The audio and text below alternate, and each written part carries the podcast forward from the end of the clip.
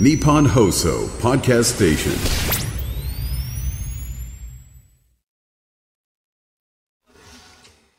12月20日水曜日、時刻は午後3時半を回りました。FM93、AM1242、日本放送、ラジオでお聞きの皆さん、こんにちは、辛坊治郎です。パソコン、スマートフォンを使ってラジコでお聞きの皆さん、そしてポッドキャストでお聞きの皆さん、こんにちは。日本放送の増山さやかです。辛坊治郎ズームそこまで言うか。この番組は月曜日から木曜日まで辛坊さんが無邪気な視点で今一番気になる話題を忖度なく語るニュース解説番組です。12月も20日ですね。まあ早い。あと、もういくつ寝るとクリスマス。はい。クリスマスにはプレゼント。ミュージックソンがありますよ。あぜひお聞きになってーください。さすがですね。24日本放送アナウンス室長。はい。愛車精神に満ちてますね。募金もお待ちしております。断るごとにこうやって、えー番宣を入れていくという。今年は久保しおりさんがメインパーソ素ナリティ晴らでございます。しい。ええええ、ところで、そんなクリスマスに何が欲しいですか？プレゼントで欲しいものは何ですか？プレゼントですか？自分なんだろうな。プレゼント。私ね、プレゼントにはいろいろ思い出がありましてね。うちのバカ息子パート1が子供の頃に、はい。サンタさんに何欲しい？みたいな、聞くですよね。はいはいうん一般論として。ええうちのバカ息子パート1は、はあ、馬って言ったんです。う、馬馬馬って、あの、ぬいぐるみ？うん。本物。どうして？いや、本物の馬は、お家に入らないし、うんちも大きいからやめた方がいいんじゃねえか、みたいえな。はいええ、なんで馬だったの？バカ息子パート2。パート2はい。これクリスマスじゃなかったんですけどね、クリスマスじゃなかったんですけどある時に、大きくなったら何になるの？ってバカ息子パート2に聞いたんですよ。はあ？大きくなったらサッカーボールっていやサッカーボールにはなれないと思うなお父さんー発想豊かな息子さんで。パート1パート2いやなんでそんなことを思い出したかというとですねこの間鹿児島空港行ったんですよ。はい。何も考えずに鹿児島空港歩いてたら、はい。ああ、クリスマスが近いなと思ってですね、高さ5メートル前後のツリーが、まあ今もうツリー街角いっぱいですよね、ええ。この辺でも。はい。綺麗なツリーが出てますよ。ショッピング街とかなんとかうん。うんいろんなお店のディスプレイでクリスマスツリーあるじゃないですか。鹿児島空港の真ん中にですね、5メートルぐらいのクリスマスツリーがん立ってたんですよ。ええ。何の変哲もないクリスマスツリーなんですが、そこにですね、なんだろう、え、これ何と、とにかくね、私思わず立ち止まったんです。で、私が立ち止まっただけじゃなくて、スマホでずーっと写真撮ってる人が結構周りにいてですね、なんだろうと思ったら、はい。これが不思議なんですよ。クリスマスツリーの飾り物ってあるじゃないですか。まあ、金色の玉みたいなやつとか、うん緑色の玉であるとか。ねねねそうじゃなくてね、いろんな、例えばトナカイであるとか、なまあ、プレゼントであるとかが、そのクリスマスツリーのあちこちに、立体映像で見えるんです。へえ。え？これどういう仕掛けになってんだろうと思って、何にもないところに、絵がバーンと浮かび上がるんですよ。それがね、5メートルぐらいのクリスマスツリーのところに、7つか8つか、わーっとこうあって、それがまあ、うん、まあ、プレゼントがバーッと見える。それがぐるぐる回転して大きくなったり小さくなったりとか。ツリーは普通のツリーなのツリーは普通のツリーなんです。一体これはどうなってるんだろうと思って、私しばらくこうやって見てたんですが、もうみんなスマホで写真撮ってるんですよ。だから多分ね、鹿児島空港クリスマスツリーでネットで検索したらいっぱい画像が出てくるはずです。有名なんですね、きっと。これが、もうとにかく分かんなかったんですよ。ええええだって何にもないところから立体画像が出てくるわけですよ。それがいろんな立体画像が出てくるわけですよ。はいこれはどういう仕掛けになってんだろうプロジェクションマッピンもグみしかしたたいな。ら、いや、プロジェクション、プロジェクションマッピングじゃないんですじ。ゃない。まあね、よくあの、最近見て、これ一体どうなってるんだろうと思ったのが、ネタばらしでごめんなさいなんですけども、はい。ネタばらしでごめんなさいで、本当にネタばらしでごめんなさい。はいはい。や、大丈夫じゃないと思いますが、あの、もうこれ以上ダメだと思ったら止めてくださいね。ストップ。ええまだ一言も喋ってないんですけど、ね。はい、どうぞ。ディズニーランドのですね、ええ。美女と野獣見に行ったことあります？あります、あります。あ、ディズニーランドの美女と野獣ではい、いまだに仕掛けがわかんないんですけど、野獣が王子様に変わる瞬間っていうの知ってます？あまあ、最後から2番目ぐらいの部屋なんですけど、まあ、美女と野獣だから、ストーリーとしては美女と野獣ですね。で、バラの花があって、い。ろいろこう、ストーリーが展開して、一一番最後に当然美女と野獣のストーリーは、これはもうネタばらししてもいいでしょう。あの、野獣が王子様に戻るわけですよ。ところがですね、その野獣が王子様に戻るんですよ。そのアトラクションの中でパーンと戻るんだけど、なんでこれ戻るの？と。昔のディズニーランドの初期の頃のホーンテッドマンションのはいホログラフで亡霊が喋ってるところなんかは、ええやなんとなくこう仕掛けがわかるような気がするんだけど、美女と野獣の野獣が王子様に変わる変わるところの仕掛けがわかんないんですよ。これは本当に未だにわからないんです。これ結論出ません。結論出ません。だけど、鹿児島空港のホログラフはいろいろ調べたらはい、わかりました。あ、今、あの、構成作家の方がですね。本当だ。え、かわいい。動スマホ動くんですね、それで動くんですよ。これ不思議でしょ？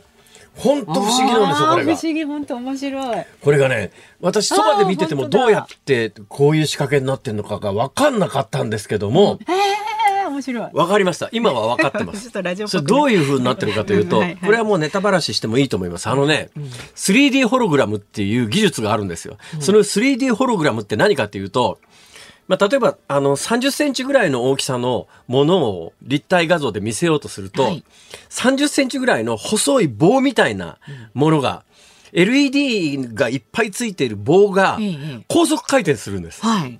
その LED が高速回転回転しながら、人間の目は残像が残りますから、要するにバーが、棒が、割り箸のでかいみたいなやつが急激激に急見えない速度で回転して。るだけなんだけどそこにこの、それが、で、映像が見える。映像が見えるようになっててあ、だから実は回転板を見てるんだけれども近くで見ててもわかんないんです。ええすごいですね。すげえな、この仕掛けと思ってうんうん、いろいろネットで検索したらはい、個人でも買えるということが判明しました。へえ万単位ですけども、はい万単位だから、あとても買えない値段とかじゃないわけですよ。気合を入れれば買えるぐらいのもので。えー、ちょっと辛坊さん買ってきて見せてくださいよ。私ね、大阪の家の玄関先に、ああ。なんか、これ 3D ホログラムはいはいでクリスマスの期間中、ぐるんぐるん回して、いいじゃないですか。絶対歩いてる人、足止めますよ、あれ。みんな集まりますこよ。れどういう仕掛けになってんだろう。そこで公園の宣伝するとかですね。新刊の宣伝するとか。まあ、抜かりない。これ、でも結構使えるな、これは。面白いですね。その一昔前は、街歩いてたら、あの、路上に店の看板みたいなやつが照明で映るやつあったじゃないですか。はいはい。あれもちょっとびっくあれもりしました最初に見た時はびっくりしましたけど、あ、なんだ、上から照明で、要するに店の看板みたいなやつを、店のタイトルみたいな名前みたいなやつを路面に映してるんだなと仕掛けが分かっちゃうとそれだけのことじゃないですか。ところが 3D ホログラムはね、仕掛けが分かった今でもびっくりしますよ。あれこれどうなってんだと。ねえなんかちょっとアニメの世界に入っちゃったかなみたいな雰囲気にもなりますよはいね。ということで、ディズニーランドの美女と野獣の野獣が王子様になる仕掛けが、高度な仕掛けなんですいや、よ。どういう仕掛けだかわかんないんですけどね。仕掛けじゃないんですよ。本当に変わるんですよ。そうだったんだ。はいじゃあ、絶対 NG の話しましょうか。私初めて美女と野獣に行った時にですねそこの部屋まで行った時に、アトラクションが止まったんですよ。いやいやいや、それはね。これは驚きましたね。まあまあ、魔法の世そ界したらね、ま。だから野獣が王子様に変わった後だったんですよ。うんうんだから王子様と、あの、彼女はずっとダンスはしてるんです。ずっとダンスが続いてるんだけれども、だから、そのアトラクションの、その部屋でアトラクションが止まったんだけど、はい見てたんですよ、ずっと。そしたらね、ええそしたらね、ええあのーこうスマホ取り出して、はいこうなんか撮ろうとするじゃないですか。あれ、絶対僕なんかやらないんですけど、ええ他のお客さんがやってるわけですよ。あ、これは、まあアトラクションの中でスマホ撮るのはマナー違反だから、ねこれはやらっちゃいけないだろうと思うんだけど、係官が止めないんですよ。これ後で聞いたらですね、はい。関係者に、はい。あのね、こちらの問題で、こちらの問題でアトラクションが止まったんで、基本正常営業してる時の内部は、あの、ご遠慮いただきますけれども、ええはい。アトラクションが止まっちゃった場合には、あの、いや、こちらの責任で止まってるわけだから、お客様がそうで何をするかについて、あの、我々が何かを言う立場ではないっていう。まあへえ、そうなんだと。心が広い。さすが夢の国だなですね。はああ。い。いうことで。ああ。何の話？何でしたっけ？そうそう 3D あのねなんとかそうじゃないです。私が一番言いたかったことはですね、はいえー今子供たちがサンタさんに願い事をするタイミングなうんですけれども。の時期ですもんね。子供さんたちもさ、忖度しながら願い事しようよ。馬とか言われてもサンタさん困っちゃうから、ほら。いやでもお父さん買って差し上げればよかったのに馬。馬イギリス貴族じゃないんだから。イギリですね。ス貴族だったら、馬か。わかったわかった。そのうちのお庭走らせとけ、みたいねな。ええええもしくはほらあの競馬馬みたいな早尾馬さんが欲しかったのかもしれそないですうそれでしね。その年のサンタさんはですね、悩んだと思うんですよ悩んで悩んで悩んで悩んで悩んであげく GRA のカレンダー 本当ですか？本当です まあまあね。はい。馬には違いがないだろう。ないですよね。はい。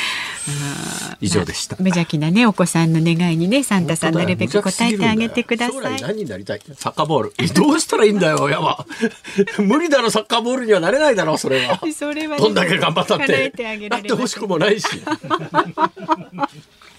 確かに確かに。まあ可愛いエピソードいっぱい生まれますよこのシーズン。特にね。そうですね。はい、良いクリスマスをお迎えになってください。さあ、ズームそこまで言うか。この後は昨日から今日にかけてのニュースを振り返るズームフラッシュ。4時台には月1レギュラーです。航空旅行アナリストの鳥海高太郎さんに年末年始の旅行お得情報を伺います。5時台は小泉法務大臣が二階派に退会届を提出し受理されるというニュースにズームします。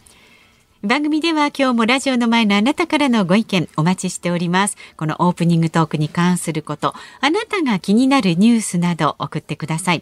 メールは zoom zoom アットマーク 1242.com 番組の感想など旧ツイッター X で参加される方、ハッシュタグ漢字で辛坊治郎、カタカナでズーム、ハッシュタグ辛坊治郎ズームでお願いします。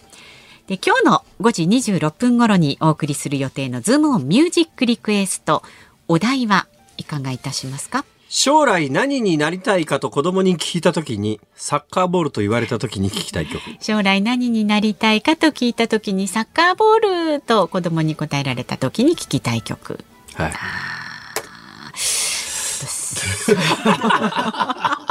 なんか浮かびました？何も。これは。言ってる私も全く何にも浮かばないんですけど。でもあのラジオを聞きの方いつも果サ敢にチャレンッカー関ジしてください係の曲は結構あるか。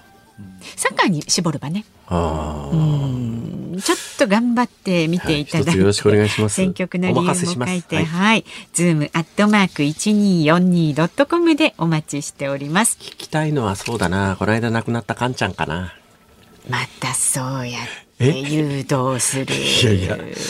あの私ねカンさんの曲好きだったんですよ。カンさんのラジオが好きでね。結構ね、はい。カンカンさんとねそれからあのなんだっけえー、要さん根本要さん,、スターダストレビュー、はい。スターダストレビューの根本要とカンさんがラジオやってたんですよずっと、これが結構面白くてね、ええ。私ファンだったんですけどね。そうですか。はい亡くなられてしまってでまあすねね、もう聞け本ない残念ですけれども。当に全くですはい、あの。何でもいいですよ。あの誘導に惑わされず。本当に何でもいいんですから、お待ちしておりますので。大丈夫ですよズームアットマーク一二四二ドットコムまでお願いします。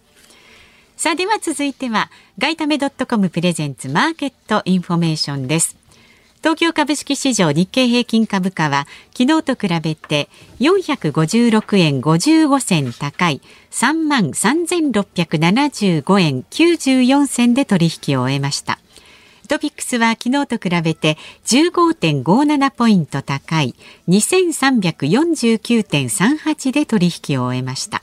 円相場は1ドル143円60銭付近で取引されています。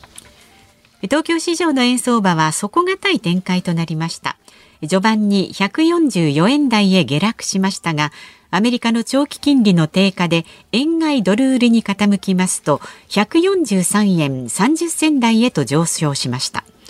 昨日の日銀会合の決定を受けて早期のマイナス金利解除の観測が後退したことから円が売られやすい試合となっていますただアメリカ連邦準備制度理事会による早期利下げ転換への思惑からドルの上値も重い状況です。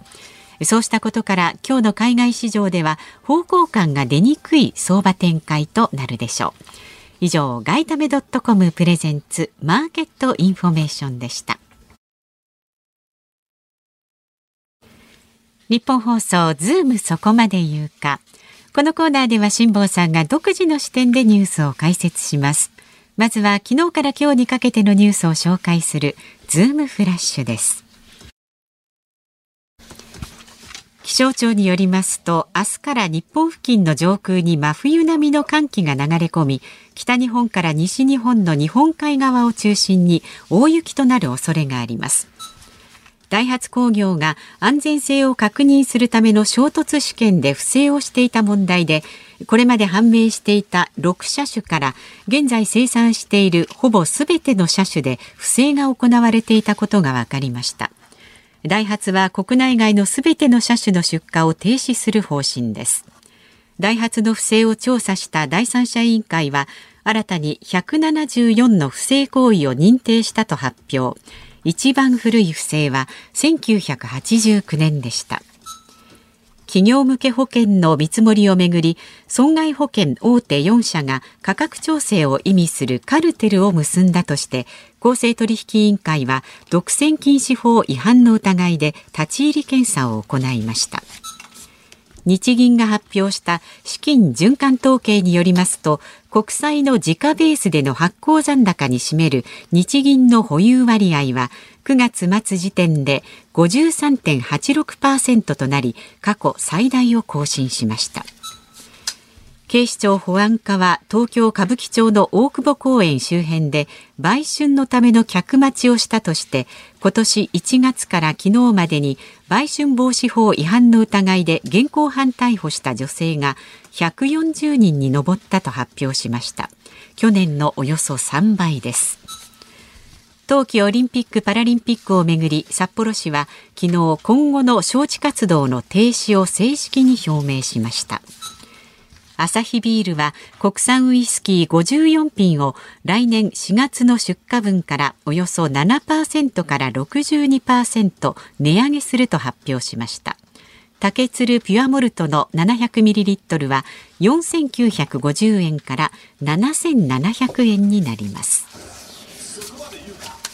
4950円から7700円ってすごい上げ幅だよね。ねこれはあのー、まあ、アサヒビールで竹鶴ということなんで、実はあの、私がちょうどエジプトに行っていて1ヶ月前に、サントリーのウイスキーが値上げになったという話が。はい、とかね。はい。えー、あの時、いくら一番高かったのがですね、ニュース原稿の中にあった一番高かったのが、サントリーが扱ってるザマッカランっていうね、うんえー、世界三大ウイスキーのうちの一つだと思いますが、ザ・マッカランの30ってやつが これまでが税別35万1360円だったものが55万円ってウイスキー1本55万円。ところが55万円出しても買えないんですよ。ザ・マッカランの30って今ネットで調べたらですね下手すりゃ100万前後しますね。そうなんですまあいろいろあるんですけど、えーそれで言うとね、ちょっとしたエピソードがございます。なんかちょっと悪そうな顔してます、ね、いやいや、あの、背景にあることまで喋ると時間がかかりすぎるんで、簡単に言うとですね、はい、つい先週末、あの、全日空のマイルを稼ぎに、東南アジアをこうずっとぐるっと回った時に、はい、最後、あまりにしんどいからエコノミーで待ってたんですが、うん、最後の区間はビジネスクラスにしたいなとか思ったわけですよ。でビジネスクラスだといくらだろうと思って調べたら、うん、まあ、そこそこの値段だったんで。うん。で昨日までむっちゃ体調今日もまあ引き続きあんまり良くないですけど昨日、うん、一昨日最悪だったのはですね、まあ、お疲れになってましたよね。結論から言うともともとの予定通りエコノミーで帰ってきたんですが、はい、それでいくら一体これで節約できたんだろうとか。別に節約できたわけじゃないんだけども 考えたんです、ええ、それで差額がいくらっていうのが出たんで、ええ。うん使おうと。えあなるほどね。そこで差額が出たから、はい、使おうと思った時に、何が欲しいかなと。使いたいものってそんなにないわけですよ。うん。浮かんだのが、あ、ウイスキーの高いやつと思って。えーマッカランはさすがにね、55万円で定価で、定価っていうか希望小売価格で、実際市場価格は100万円前後なんで、あマッカランの30年は手が出ないんですが、バランタインの30年っていうのがね、まあ割と私が想定していたぐらいの値段で、あの、最後に立ち寄ったハノイ空港の免税店で売ってたんですよ。あ。ほいで、あーまあ、安いのか高いのか分かんないけれども、まあ、このぐらいの値段だったらいいかなと思って、買ってきて、買ったんですか？はい、はいバランタインの30年を買ってきてええ、日本に帰ってきてから、はい。ネットでいくらぐらいで売られてるんだろうと思って調べたら、ハノイの免税店よりはるかに安く売ってて、すっげえショックだった。これ痛恨のミスですね。だって一昔前はええ。免税で海外からあのウイスキーだったら3本まで持ち込み可能ですみたいな、昔海外旅行行って帰ってくると、必ずタバコ2カートンにあの、ねお酒3本も抱えてきたん。で今そんなそんなことする人いないですよね、いない理由がよくわかりました。免税店で買うのが安くないんです、まあ、ね。円安のせいもありますけれども、はいはいね、そんなことで悔しいから、もう一本買っちゃいました。あら、じゃあそれをズームの忘年会とか新年会でみんなでな。るほどね。さて、トップ項目ですが、ダイハツの不正ですが、これ内部告発らしいです。はいで内部告発じゃないとなかなか分かりにくい不正でねですね。えーまあいろいろこういろ不正があるんですが、ロッキー、ロッキーとライズ、ダイハツブランドだとロッキーなんですが、ほぼ同じ車で、えーまあ要するに名前だけ書き換えたような形で、ええ。トヨタのライズっていうのと、はい。トヨタのライズとダイハツのロッキーは同じなんですが、あの衝突検査っていうのをやらないといけないんですよ。うん。する。ね、衝突検査。で衝突検査にもいろいろあって、ええあの側面を一定角度でぶつけるっていうだから電柱に斜めから当たった時を想定してぶつけるっていう試験をやらなきゃいけないんです。はい。なかなか大変ですね。だから運輸省、今は国交省か、の型式認定取るためには、そのデータ全部出さなきゃいけないんですよ。だから中にダミー人形を乗せて、側面衝突っていうやつで電柱に見立てたポールに横をわざとぶつけるわけですね。で、どんな不正やってたかというと、助手、本来は試験は助手席側と運転席側と右と左で両方やらなきゃいけないんだけども、片側だけやって、そのデータをもう片側にコピペしてみたいな。コピペ、完全にコピペだとバレちゃうから、ちょっとぐらいはデータいじっていじってたのかもしれませんけれども、こんなもん内部告発じゃなきゃ絶対バレないですよね。わかんないですものね、外からじゃ、うん、だからこういう検査がありましたって、だから全ての検査に国交省の役人が、まあ、関わってるわけでもな、多分ないんでしょう。だからデータ出てきて自動車会社が出してくるデータだから信用してたということなんですけども、そういうことをなんでやってたかというとですね、費用の節約というよりは、はい。どうもやっぱりあの納期の短縮をいろんなところで迫られて両方で検査ややらずに片っぽだけの検査のデータをもう片っぽ側に流用するみたいなことを長年やっていたということが内部告発で今回バレましたでも長いですよね、89年。そう89だから30年以上ですから。ということで、えーそういうことがもうないよということが、えー確認できるまでは、えーダイハツ全車種生産中止これ結構影響大きいですね。いいですね。はい、あ出荷停止か。あそうです全車種出荷停止らしいです。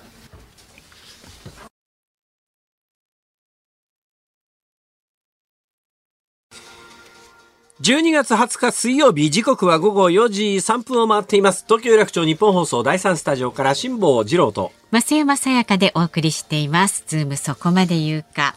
こんなメールをいただいておりはいます。ありがとうございます徳島県の鳴門市からハイポジカセットさん40歳男性の方です、ね。ほうほ初めてメールします。うありがとうございます3時半になってから毎回ラジコで拝聴しております。えーすね、この1週間、北海道、新千歳から札幌、旭川、帯広、札幌、新千歳というふうに旅をしています。すごい。新千歳空港は平日でも人人人、特に海外の方が多くいました。旭川、帯広は日本人と海外の方半分半分と感じました。札幌の某有名百貨店や有名なお菓子店でのアルバイト女性学生の方が英会話で対応していて衝撃を受けましたあながちインバウンド需要も日本の景気にはいいのかと思いました本日の鳥海さんのコーナー楽しみにしております。鳥海さんおすすめの北海道でのスイーツソフトクリームなど紹介をお願いいたしますね。そういえば、はい。鳥海さん最新情報で私の手元になんか資料があったぞ。あ今日の午前中、はい。羽田空港新千歳空港を往復してらっしゃった。え今日の午前中？今日ですよ。今日の午前中羽田と新千歳の間を往復？そなんで？ういやちょっと聞いてみましょうよ。そうですね。この後でご本人が出てらっしゃいますから。ねズームにご出演だってくださる今日の午前中ってことは何？半日で？そう。羽田とし北海道を往復。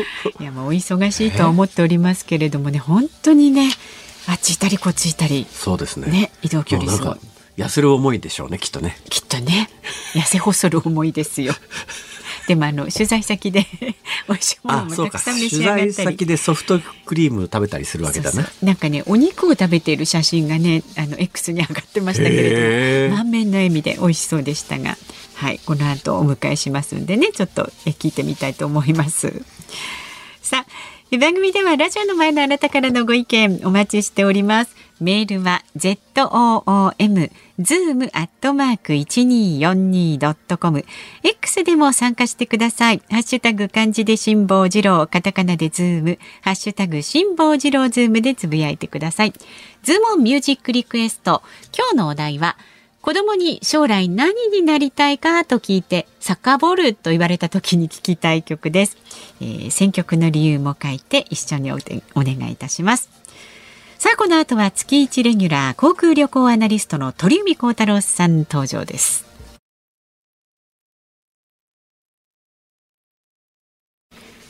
ニッポン放送ズームそこまで言うか辛坊さんが独自の視点でニュースを解説するズームオン。この時間特集する話題はこちらです。年末年始の旅行動向調査。JTB が発表した12月23日から来年1月3日までの年末年始の旅行動向調査によりますとおよそ58万人が海外旅行を予定しています。一人当たりの海外旅行費用は22万2000円となる見通しで旅行先はハワイが最も多い17.3%を占め次いで韓国16.7%東南アジア14%です。また国内旅行は2800万人と予想されていますが1月6日から8日の3連休にシフトする人もいると予想されています。一人当たりの国内旅行の平均費用は4万1000円で過去最高になりそうです。さあお待たせいたしました。月一レギュラー航空旅行アナリストの鳥海高太郎さんです。よろしくお願いいたします。よろしくお願いします。久しぶりです。なんかむっちゃそうなんです。今日はあの先ほどちょっと前回言ったけど、あの北海道新千歳空港に今日日帰りで午前中行ってきまして、お忙しい、はい、現地滞在3時間で空港から出なかったんです。そこでちょっとね、辛坊さんと増山さんにですね、一番この新千歳空港で一番人気の美瑛のコーンパンっていうのがありましこれて、だから要するに、うん、あんパンのあんの代わりにトウモロコシが入ってる感じですよね。いっぱいす。ごいですねこれ。これね、水と砂糖一切使わずに、美瑛産のスイートコーンの水分と甘さだけで焼き上げた贅沢なパンで、1日何回かしか焼かないんですけど、もう大体2時間待っても買えない時もあるし、今日はね、50分、3時間滞在で50分並んで買えた。1時間以内ならもう本当にいいんですけど、ありがとうございます、さっきご紹介したんですが鳥海さん今日午前中に羽田から羽田と新千歳の間往復されたと伺ったんです。が、はい。何しに行ったんですか？今日ですね、あの、北海道国際航空、昔の北海道国際、エアドゥってありますよね。はいはいはい。エアドゥが今日で就航25周年なんですよ。1998年の、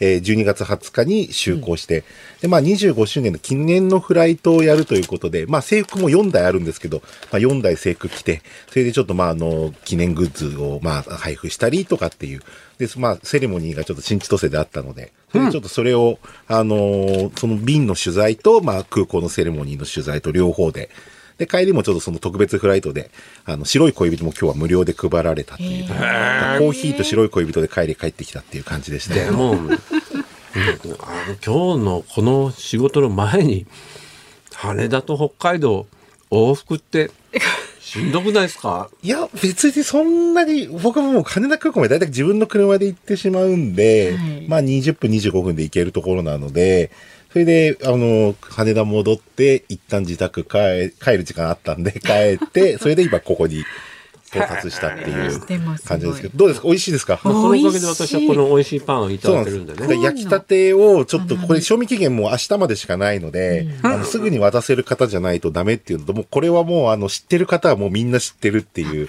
もうあのすごい有名なもので、もう、えっ、と、これ5個入りで1500円なので、あの、ちなみに今1個300円です、これ。おーどうですか、まあでも1個辛坊さん？300円の値打ちはありますね。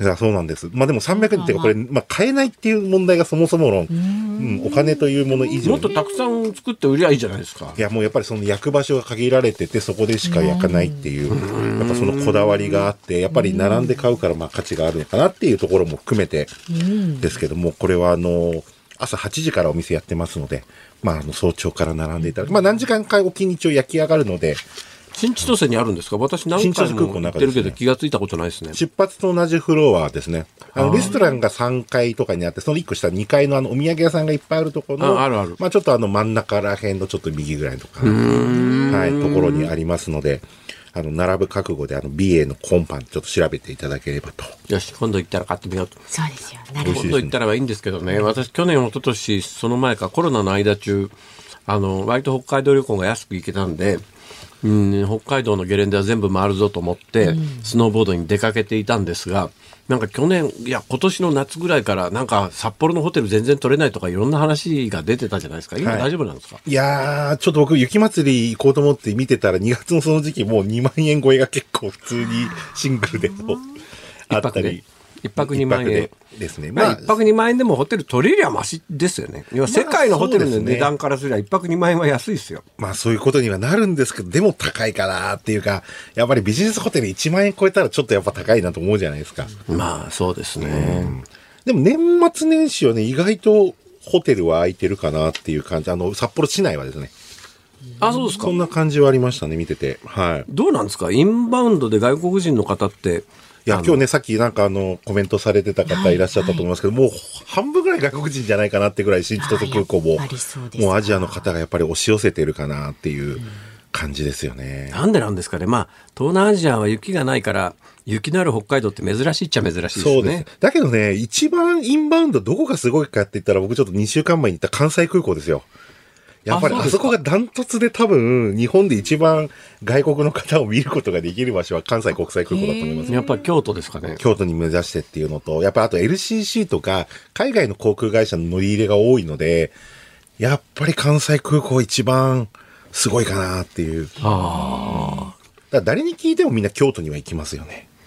あ、京都ね。私、京都電車で行けば20分ぐらいで行けるんですけど、この間自転車で行って偉い目に遭いましてね。おっしゃってた、自転車で行ったって、紅葉の時期に行かれてたって話ですよね。車で。あ、そうだ。あの日、鳥海さんと同じ日だったんだ、行ったのは。そうなんですよ。あ、そうそうそうそう。ね。そうです、そうです。そうだ、そうだ、思い出した。自転車で行きっていう話ですよね。うんいやもうすごいなヘトヘトになりましたけど。さて、えー、いろいろこう聞きたいことはいっぱいあるんですが、えー、円安の中、お得な海外旅行情報。はい。これからもし行くのであれば、はい2箇所ちょっとご紹介したいんですけど、ほうほうえっ、とですね、やっぱり供給量、飛行機の便数と座席数が多いところが、ええ意外とこの年末年始値崩れが始まってきまして、このえ今になって。あ、そうですか。はい。まず韓国のソウル。ここがですね、えー成田空港からであれば、12月30とか29に出発して、1日2日に帰ってくるのであれば、はいはいほぼほぼ5万円台で航空券買えます、え？往復。成田からですけど、その代わり。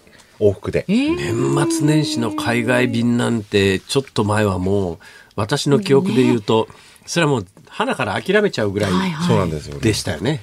ただ、やっぱりちょっと韓国と日本の、まあ、路線網が今すごい太くなってるのでほ、まあ、そこにやっぱり埋めきれないってところもあって、やっぱりなんかそこまでっていうか、もう値段見てびっくりしましたけど、成田からもう普通に年末年越ししても5万円台で、成田空港からの韓国の航空会社であれば、それはお得ですね。取れますし、あとまあホテルもそこまでまあ一泊2万とか2万5千するかもしれないですけど、まあ二人で分ければ、まあそこそこの値段でいけるかなっていうのが一個と、私、韓国そういえばずいぶん長いこと言ってないんですけど、今どうなってるんだろう。僕は7月に行きましたね。あ、そうですか。はい。もうでも全然かもう普通ですよ、本当に。何しに行ったんですか？焼肉食べに行ったんですか？焼肉食べて、あの、なんだっけ、えーと、ユッケ食べたくて。あ、そうか、日本はあの、まあ一応食べられる店は結構厳しくなって、ユッケなかなか限られた店でしかないですよね。ユッケ出そうと思うとね、周りの肉を相当こう焼いて削いだりなんかして、コスト的にとても合わないんですが、韓国普通に普通に食べられますね。ユええッケとか。まあ、あとね、昔から行ってた店がどれぐらい残ってるかなっていう、なんかその生存確認っていうのはよく、やっぱりありますけど。はい。それともう一個はね、本当にこれは意外なんですけど、はい辛坊さんも大好きなハワイ。はいはい。これがですね、ええ今コロナ前よりも飛行機に関しては年末年始安いです。これは衝撃でした、僕も調べてて。12月29日出発。で、帰りが現地1月1日発で日本に2日に帰ってくる便で、ANA で今15万円で出てます。燃油サーチャージ空港税込み。全部込みで。15万円って高いように思うと思いますけど、でも、普通年末年始で25万円から30万円が大体はいはい相場ですので、えっ、と、昔よりも安くなっている。それは安いわ。まあ、理由はおそらく ANA があの、エアバスの A380 って2階建ての520席の飛行機を今毎日2便、成田、ホノルル飛ばしてるんフライングですよ。ホヌとかいうやつフライングホノルル、ですかそうです、そうです。あの、ウミガメの絵ウミガメのやつですか。はい。ブルーとグリーンとオレンジと3つあって、ええ僕もちょっとオレンジが最後今年の10月飛んだんで、はその時ハワイ行ってきましたけど、はあ調べたらその日程で行くと15万円で飛行機が買えます。で問題はホテルです。あで、えっ、と、ワイキキのビーチのいろんな有名チェーンホテルありますよね。はいはいあそこに関しては、今どんだけ安くても、最低、えー、1泊12万円以上。ー どんなに安くても。安いんで。あの、ヒビルトンとかアウトリガーとかあいつですか？とか、あと、シェラトンとかあ、えーー、モアナサモアナサープライダクルとかか、はい。え、一泊？今、1泊12から13、それがミニマムで、あの、下手するとそれガーデンビューっていうか、シティビュー、オーシャンビューじゃない部屋で。え、一部屋で、二それは基本人泊まって。二人宿そうです、二人で宿泊で。ですが、ちょっと中に入り込んで、あの、カラカウア大通りって、だからビーチ沿いにざーっと高級ホテルがあって、一本カラカウア大通り。っていうのがあって、丸亀製麺がある通りの方内陸ですよね。に入るとうんもうちょっと安いホテそうすると中には一泊2万5千3万円ぐらいのホテルは出てました。一泊2万5千3万円？でも、ねあの辺のホテルってね、私昔に泊まったことあるんですけど、エレベーターで7階はしてんのに、7階通って9階しか泊まらないとかね。結構ね、どうなってんだよ、このエレベーター。は、築年数は高いかもしれないですけど、ええまあでも、あの、それでちょっと外せば、もうオンザビーチはちょっと諦めてもらいたいと思うんですけど、はあまあそれはまあ、関西機に行ってもらって、まあその年末年始に、このハワイに、まあ、うまくすれば3泊で、まあ、うーんと1泊2万5千円として7万5千円部屋で、まあ2人で割ってまあ3万7、8千円とすると、まあ20万切る形で、一応3泊5日ハワイ、今から行けますね。年末年始のハワイでそれは確かに格安ですね。格安ですよね。はいい、や、ちょっとこれは意外です。逆にバンコクとかシンガポール行った方がもう高いですよ、今から行くんだったら。そっちの方で普通に往復15万円、20万円、普通に。あそうですね。私ね、今年は調べてないんでですけど、何年か前に年末年始にじゃあ、あの、タイのプーケットでも、ハワイは高いから、タイのプーケットでも行こうかと思ったら、とってもない値段になっててとんでもないびっくりしました。値段です。今年は、今年もとんでもない値段です。なんかね、ロシアからの人がいっぱい来てたりなんかしてな、るほど。ちょっとお私が知ってる一昔前とは随分事情が変わってますよね。あっちの方そうです。ね。でも東南アジアがもう昨年比と比べてももう3万5万上がってますし、台北、香港もやっぱり上がってるんですけど、ソウルだけがそこまで高くない。あと、ハワイが落ちてる。アメリカ本土まで行くとまたそこそこ高い、もちろん。なんかそんな感じのがありますね。そうなんだ。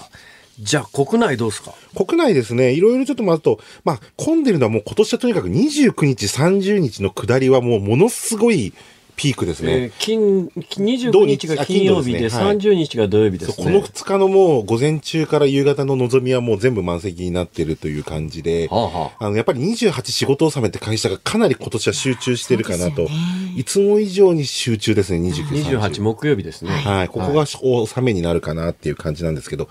で、空いてるのは元旦です。どっちも、上りも下りも。元旦は月曜日ですかね。月曜日ですかね。はい。ここはもう、あの、いまあ、毎日そうですけど、行く人も戻る人も少ないってことで、ここは両方谷まで安いんで、そこを狙った方がいいなと思うんですが、ええ。で、ホテルの取り方として、はい。あのーやっぱり皆さんふ複数で出かける方が多いの。ツインとかトリプルとか、まあ広めの部屋をやっぱり望む傾向があって、えで、シングルが空いてる、まあビジネスホテルが特にそうですけど、ビジネスホテルもツインが満室でも結構ひシングルが空いてるのがあるので、まあ、2、3人で出かけるときもシングル2部屋の方が取れる確率は高いです。だから、宿を検索するときは、2名1室じゃなくて、1名1室にを2室とか3室とか、それだけで、えー料金結構そこで空きが出てくるケースがあるので、あの、寂しいとは思いますけど、お金だけ考えるんだったら、あの、シングル利用っていうのが一つの、その全般的な考え方として。それが1月1日でしょ、1月1日はお家でゆっくりしたいじゃないですかってみんなが思うからそうなるんでしょうねきっとねそうですね。まあだから1日から出かけるっていうのがまあ一つありかなと。あーそでまあ4日5日帰ってくるとだいぶ、まあやっぱり戻ってくるの3日がやっぱりピークになりそうな感じ。2、3、4、まあ3、4がまあなると思うんで。で、後ろの3連休はもう結構空いてますね。あの、今回あの5日を休むと6、7、8が3連休になるので、中にはもうずっとその、もう29から1月8日まで11連休取るって方も結構いらっしゃるみたい。あとはまあテレワークできる方は、まあ4日5日出勤扱いにして、まあテレワークって方もいらっしゃると思いますけど、で、この6、7、8の3連休はもう皆さん多分疲れてるみたいで、あの、あんまり予約がそれほど多くないです。だからもう前半家にいて後半、まあお仕事あって、まああの、木金、あの、働かれる方も、まあこの6、7、8で旅行行くっていうのも手かもしれないです。ね。なるほどねで、究極に安いのはやっぱりこれも昔からある、もう青春18切符。ええまあこれはやっぱ年末年始全部使えますから、ひたすら各駅快速で行くんであれば、5枚綴り1万2050円っていうのが、まあだから2410円ですね、1日1回あたり。大阪までまあ頑張ればいい。青春18切符っちゅうぐらいだから18歳までしか使えないって始まるんじゃない誰でも使えます。誰でもさんも使えますし、あと国籍も取れませ春んし。18じゃないじゃないですか青春のような形で旅をしましょうっていう、やっぱりそういうね、若者、その、やっぱり、なの列車に揺られてガタンゴトン行きましょうっていう、ね。でもそれって青春18歳の人はいいかもしれないですけど高齢でそれを使うのは体力的にきついです。ねだから、あの、例えば、あの、東海道線とか、宇都宮線みたいな、あの、グリーン車、普通列車、グリーン車ついてるところは、結構、それで皆さん行く方多くて、そうすると1800円とか1000円足せば、そこまではその青春ジャッジ切符使いながら、グリーン車に乗るっていう形で行くけど、ほグリーン車ないとこになっちゃうと、結構やっぱりそこからきついっていう話は。沼津ぐらいまではグリーン車があるので、なるほど、うん、行くことができるかなっていう感じはありますけどね。まあでも、そういう機会に自分の体力を試してみるというのもまあ結構試してるじゃないですか。もう今いろんなとこでね私先週末体力試して寄れるようになったんですね、ええあダメだわほどほどに試しちゃうしない。いや、それで後で逆に言うと、ちょっともしここ我慢してもらえれば、まあはい我慢しなくてもいいんですけど、ええ来年の2月に JR 東日本がまたすごいお得な券を出してきたんですよ。はい。で、これ、キュンパスといってえ、今度キュンパスっていう名前で、キキュン。キュンキュンするキュンですね。あキュンですよはいキュン。じゃなくてキュンですね、はい、で、これがですね、平日限定で2月14日から3月14日の平日で、えー JR 東日本だけですけど、まあ昔ここでも JR 東日本パスっていうのを紹介しましたけど、ええ。それの今度平日1日版で1万円で買えますと。ほほ1万円でまあ青森、秋田、もちろんそっちまで山形、新庄とかも全部新潟とか行くことができて、ーまあ日帰りで帰ってきても1万円ですし、まああの、行きも、行き帰りそれぞれ買って1万円ずつっていうのがで、これやっぱり大盤振る舞いなキャンペーンですので。え新幹線ですか？新幹線乗れます。指定席が2回まで、自由席は何回でも乗ることできる。平日ね。で、これ1万円なので、ね、金曜日、あ、まさまさ金曜日も番組なんですね。そうそうなんです。よくご存知で。はいあ平日限定で平日限定です。平日限定だから。慎吾さんは金曜日行けますよ。一回買うと何回でも乗れるんですか？なんか、その日のうち全部乗れますと。その日のうち？その日のうちですね。はあ、はい。なので、ただ、14日前までにチケットを、これ、あの、駅ネットって、あの、JR 東日本のホームページで買わなきゃいけないんですけど、ええそれで、あの、日にちだけ14日前までどうしても確定はしなければいけない。まあ、これだけちょっと条件になりますけど、ええええまあ、それさえクリアできれば、指定席はまあ、ギリギリで取っても大丈夫なので、はあの、行く日だけ2週間前まで決めてもらえれば、1万円で、えー青森、秋田、山形、仙台とか、新潟、長野とか、みんな行くことできますので、もう仙台片道で1万円超えますから、もうそれ以上行けばお得ですおね。得なので、これはちょっとぜひね、使っていただきたい。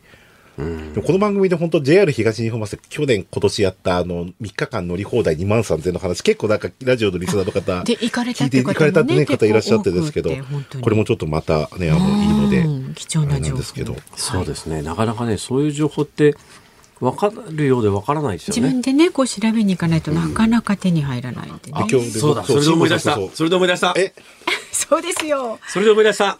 鳥海さん。はい。とある雑誌の調査によよれば、2024年にブレイクする男性タレントの2位に入ってますが、ありがとうございます。鳥海さん、いつからタレントになったんですか？なんかね、おかしいんですよ、これ。でこれ、あの、フラッシュ、先週の火曜日出たやつだと思うんですけど、ええで、なんかね、その記事を読むと、僕と3位が丸山ゴンザレスさんってあの、危険地帯行かれていはいるジャーナリストの方。で、その二人はね、死が、死って入ってる鳥海幸太郎氏、丸山ゴンザレス氏ですけど、はい他の方はまあ、あの、継承略でなってましたけど、えータレントじゃないじゃんっていうところと、僕はもう今年がピークだと、去年今年、今年がピークだと思ってるので、もうここから下がる一方だと思ってるので、ちょっとどうかなまだまだ勢い続きますよタ。レントさんの中で堂々の2位ですからね。えータレントじゃないですしそうですよね。1位、ジョニー志村。あの、モノマネのね、えー、4位、呂布カルマ。あの、ラッパーの。5位、レッツゴー吉正。方も、あの、モノ呂布呂布カルマさんやレッツゴー吉正さんを抑えて第2位、堂々の第2位、鳥海小太郎わかんないで。すよ。なんか大手広告代理店がなんか揃えた資料とかなんか書いてありましたけど、まあでもね、ちょっとその解釈がね、まだ自分も理解できてないし、でもその前の週に有識者コメントで、この雑誌にコメント出してて、でもこれ全然知らなかったっていうか、乗って3日後ぐらいに知りましたけど、いやテレビ見れば出てますもん、最ー、す近。ごいですね。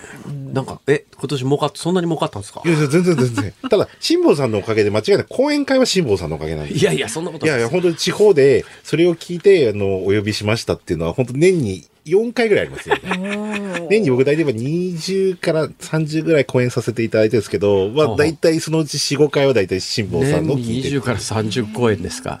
儲かるよ、これ。いやいや、僕多分もうね、辛坊さんのね、10分の1ぐらいだと思うんですけど。はいやめてください、そういうこと言うの。で、辛坊さん、そう、あの、ライドシェアって結構、はいかなって、僕ちょっとこの問題ちょっと辛坊さんとあ、どうぞ話したい、などうぞと思っ、てまして。どうぞ、ライドシェア、言ってください。で、今、まあ4月からこの、まあタクシーに紐付けるっていうのがあったと思あ、もううんですけど。今週大きなし一面出ましたね。そうですよね。で、それよりも今問題なのが、成田空港にまあ、もうすでに白タクが多いっていうニュースが一つあるのと、もうはいはいはいはい一個は大手の海外の旅行サイト、ええ。まあ、ブッキングドットコムってところが、ええ。まあ、そこが普通に空港から街中ホテルに送りますっていうサービスを、まあ、やってて、そそれが全部白タクだったと。それ全部ではないけど、ある、ほとんどが白タクだったと。ああ、そうで、そのまたそういうニュースが出てきて、はい。で、この、まず俺こっちを片付けないと、この、あの、なんかタクシー会社がやるってことも、こちらもこれでまあやって、まあ最終的には、まああの、海外みたいな感じになってくるっていう、まあ流れだと思うんですけど、ちょっとね、この白タク問題が想像以上に根深くなってきてる。私がもし中国語がネイティブでできる中国人だったら、あの、中国語のサイトを作って、中国人しか見られないサイトで、自分のマイカー使って、あの、成田から、えー東京までいくらで運びますよって、うちのバス、あの、マイクロバス、乗り心地いいっすよって、そういう商売誰でも考えますよね、そら。そうですよね。だから、で、皆さんそれ別に、だから乗ってる方は、その普通に予約が受け付けられてやってるから、もう白タクっていうふうに、全くだから、そうでしょうね。あの、思わないように、で、ホームページ僕見ましたけど、ええ。全くそう思わないちゃんと作りになってると、ちゃんと合法だというふうに思って乗られる方は予約をしてて、で、それが白タクだったっていうケースが、またちょっと新たに今出てきまして、そうなんですよ。うんなんか、あの、事実の方が先行しちゃってる感じですね、これね。そんな中、タクシー業界に、まあ、言うや、まあ、私なんかの考えで言うとね、まあ、やっぱり、あの、タクシー業界の人たちはいっぱいパーティー券とか買ってんだろうな、とか思っちゃうんですよ。そこまでね。俺券買ってないし、ねだから、まあ、どっちの方を向いて政治をやるかというと、やっぱりパーティー券買ってくれる方向向かって政治やるよな、とか。やっぱり消費者を見てほしいなっていうのが、や、やっぱりおっしゃる通り。でだから、ね、そう、だからタクシーが足りなくなければ別にライドシェアはまあ、いの、ある程度あるけど、今足りなくて、もうどこの駅にももうタクシー止まってないっていう、それで困ってるっていう状況をタクシー会社が解決できないんだったらもう僕はライドシェアやるべきだと思ってるし、でもタクシー業会社にまず紐付けてじゃないとできないっていうのが、辛坊さんどうなんですかね？そうですね。だから要するにタクシー業界の人手不足解消にはつながるかもしれないけど、一般国民の利便性向上には、この今のやり方ではつながらないですよね。ただまあ二種免許は取らなくて良さそうな感じな、それだけはまあ良かったかなっていう。そうですね。でそれであと保険の問題とかそういう安全の問題をどう担保するそもそもね、これだけ GPS のカーナビが普及し始めてるのに、あの、二種免許取る、っていうかタクシーの運転手さんになるのに、地理試験みたいなやつをパスしなきゃいけないっていう、で、地理試験パスしてるから地理が分かってるかっていうと、この間私ね、浜松町でタクシー拾って、すいません、東京駅お願いしますっつったら、ちょっと分かんないっすねって言われて、えー？浜松町で東京駅分かんねえか。よく免許取れたな、あんたっていう。はい、そういうこともあります。はい。さあそろそろお時間なんですけれどもね今日はあの YouTube チャンネルの鳥海高太郎の PTA チャンネルも絶好調1万人ね登録者数それだってがね2020年にブレイクブレイクする男性タレント第2位だもんそ。れ大丈夫ですか？ということで来年もこの番組を見捨てないでよろしくお願いいたしこちらこそ呼んでくださいます。お願いしますあ。りがとうございます。航空力アナリストの鳥海高太郎さんでしたあ。りがとうございました。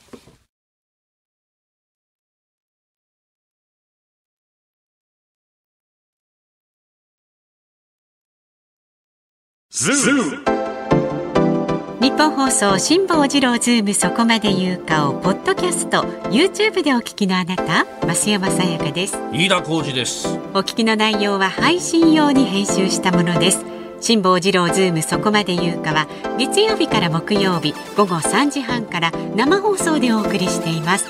ラジオの FM93 AM1242 に加えてラジコでもお聞きいただけますよラジオラジコでは配信版では聞けない。あんなことやこんなことがいっぱい。さらにリポーターがあなたの街にお邪魔する中継企画や辛坊さんが夕刊フジの記事を解説する夕刊フジそこまでズーム。えそして生放送でしか参加できないリスナー参加コーナーズームオンミュージックリクエストなど盛りだくさん。ぜひラジオラジコでも辛坊治郎ズームそこまで言うかをお楽しみになってください。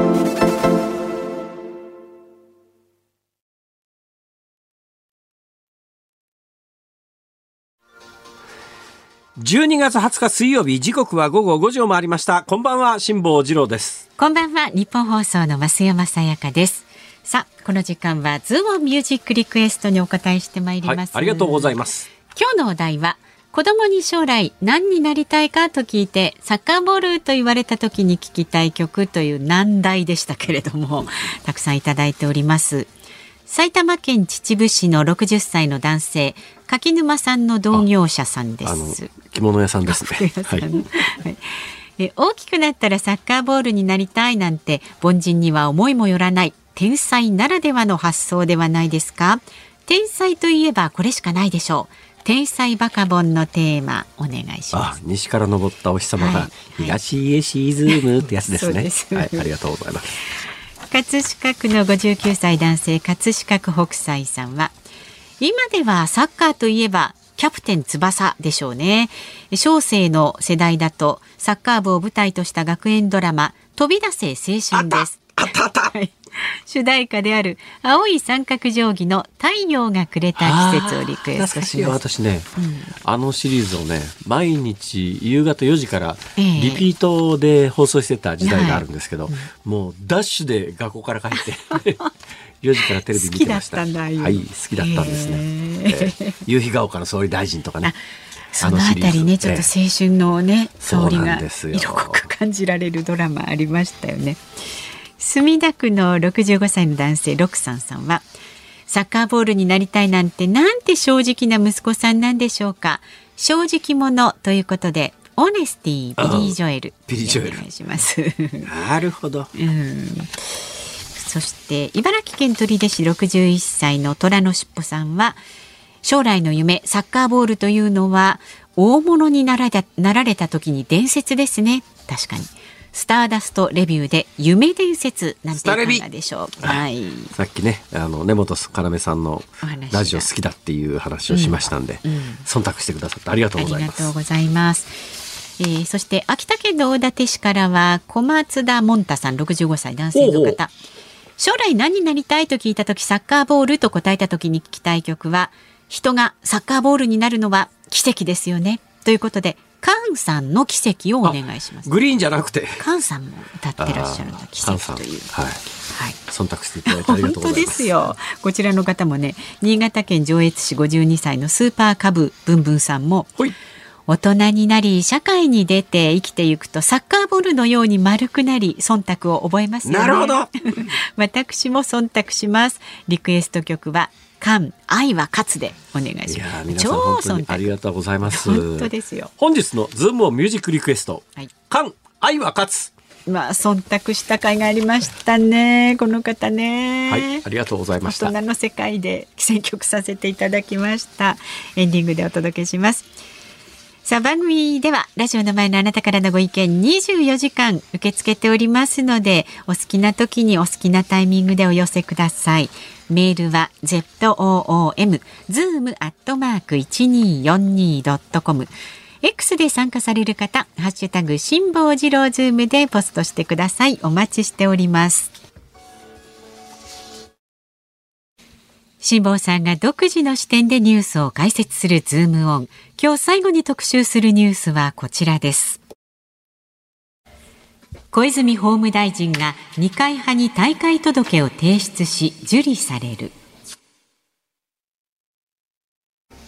検察庁を所管する小泉法務大臣と中野法務政務官は所属する二階派が東京地検特捜部の家宅捜索を受けたことを踏まえ今日二階派に大会届を出しそれぞれ受理されました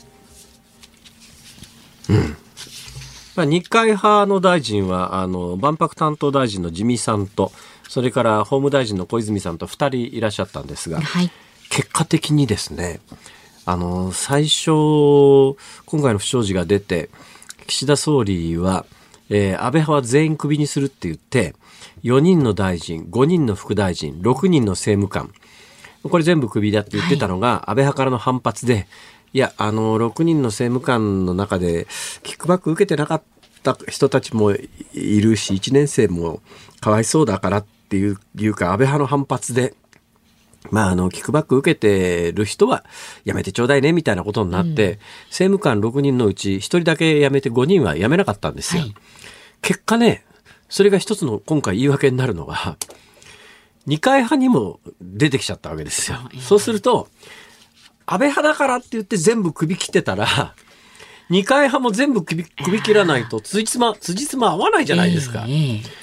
だけどあの時に、まあ、あのー全く関係なかった人の首まで取るのはっていうことで、本当は安倍派からの圧力を受けただけの話なんだけど、結果的に政務官5人の首つないだんで、今回も整合性が取れないっていうところを若干緩和する。それでも整合性は取れないんですけどね。はいはいえー安倍派の6人の大、あいや、4人の大臣首にしたんですが、1人はキックバックには関わってなかったはずですから、そうすると、キックバックに関わってるか関わってないか関係なく、派閥のスキャンダルで大臣全部首取る、にするんだったら、自見さんも、それから小泉さんも、それは二階派だということだけで首にすべきだって話なんだけれども、まあそういうところの反発を抑えるために、えー小泉さんと、えー自見さんは、まあ、派閥を離脱離脱すると。まあ、自民さんに関して言うと、まあ、意向を示しただけで、まだ離脱してないはずですが、小泉さんは、まあ、あの、辞めると、あの、二階派に大会届届を出して、それを受理された。はいっていうのはやっぱりですね、万博担当大臣と法務大臣とでは重さが全然違うのは、法務大臣っていうのは、検事総長に指揮権を持ってるわけですよ。で今ニュースの原稿にもありました。指揮権、指揮権って何かというとですね、まあまあ、今回は東京地検特捜部が調べてますよね。はい東京地検特捜部、まあ、検事たちですね。それの親玉、親分が検事総長ですよ。で、法務大臣っていうのは、検事総長に対して指揮できるわけです。つまりもうその捜査やめろって言えるわけですよ。そんな例があるのかというと、あるんですね、これが。えー後に総理大臣になって、総理大臣になったどころか、ノーベル平和賞までもらっちゃった佐藤栄作っていう人がいるわけですね。まあ、今はもう歴史上の人物だから、えー当時を知らない人は、なんかあの、総理大臣、日本の総理大臣で、ノーベル平和賞ももらった、受けた、偉い人っていうイメージを、はい。まあ歴史上の人物としてしか知らない人はそう思ってるはずですが、現役時代マスコミにくっそみそに叩かれてたのを知ってると、で、その佐藤栄作さんという人が、えー総理大臣になる前、自民党じゃなくてね、まだ自民党ができる前ですね、自由党と民主党かなんかばって、あ、あ、合同して自民党かなんかですから、自由党時代ですよ。はい幹事長だったんです。佐藤栄作幹事長。はいこの時にですね、一大贈収賄事件っていうのが勃発したんですね。で、贈賄側はざーっと逮捕されたんですね。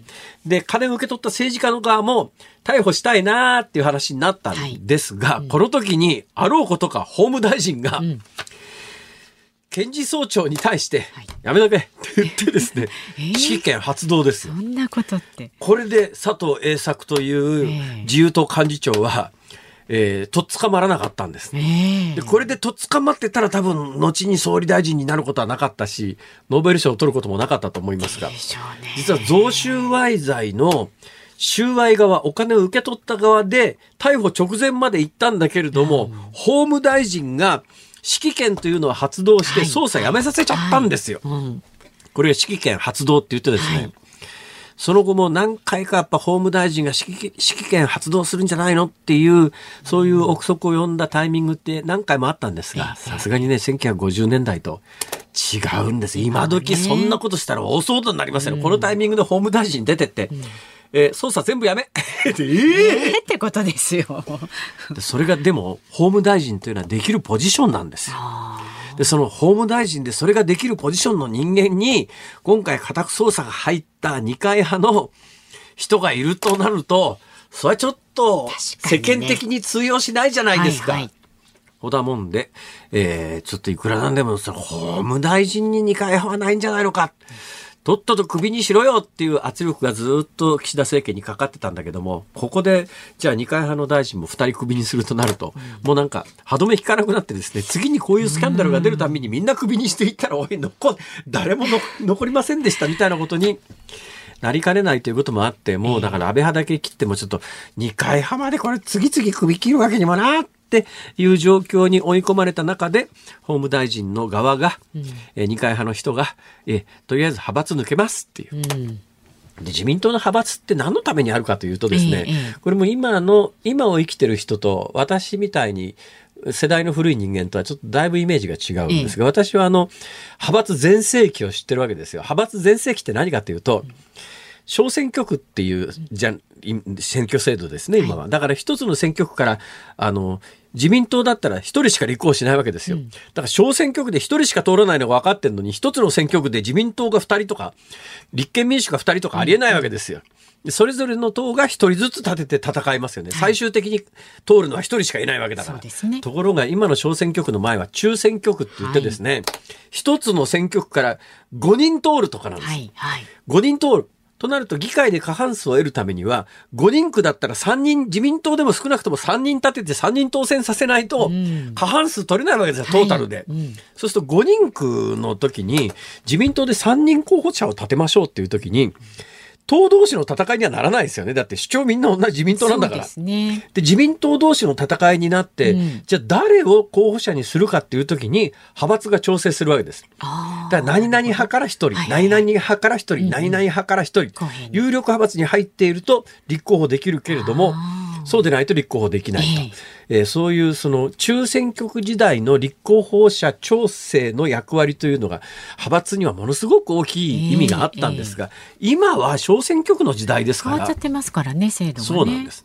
だ小選挙区になったら、だからまあ、派閥の力よりも党の力が強くなる。だから、うん自民党の幹事長の力は中選挙区時代より圧倒的に強いはずです。はいというのは、最終的に誰を候補にするかは自民党の本部で決めますから、えー一人だから立てるのは一つの選挙区に。はいだから派閥の意味も随分変わってきてるんで、まあいつまで今、あの中選挙区時代の派閥政治みたいなものを引き継いだ政治をやるんだっていう。だから、岸田さんなんかはここで温度をとって、やっぱり政治資金改正法で今もういろんな穴になってて、ええ。えー大きな声では言いませんが、どうやら水面下で見てるとでとですね、今回金キックバックで受け取った側の政治家を逮捕するというのは、ものすごく困難みたいです。そうですか、そこまでは法律に穴があってですねうん、言い訳聞いちゃうんですよ。うん。ほなもんで、うん、政治資金改正法のここにこんな大きな穴がありますから、うんここは具体的にもうその穴が見えてますからね、ここはなんとか改正しますとか、えー派閥は解消しますとか、総理としてまさに指揮できること、それはまあ例の指揮権ではないですけれども、あの、リーダーシップを発揮できるところがいくらでもあるはずなのに。なんでこの人はやらないかなっていうう。ん。だからなんとかメガネとか言われちゃうんだよ、本当に。ねいろんなふうに揶揄されますけれども、まあ、はい。まあ、よかないんだけど、うん、そうですね、まあ、問題では、ね、時間が来ちゃったからとりあえずいいか、はい、はい、今日最後のズームオンでした。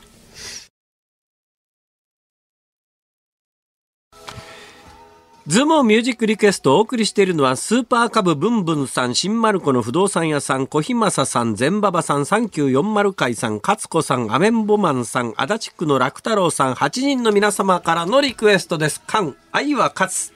リクエストありがとうございました。元気出ますね。うん、よかったですね。忖度受け入れてもらえてね。聞きたかったんですよ、ちょうどね。だって、菅さん、11月12日に亡くなられたんですが、今年の61歳ですから。そうですよ、まだまだ今はやっぱり61歳って若いなって、ちょっと前なら61歳っていうと、もうもう、55歳から年金もらえた時代がありましたからね、昔々そうですよね。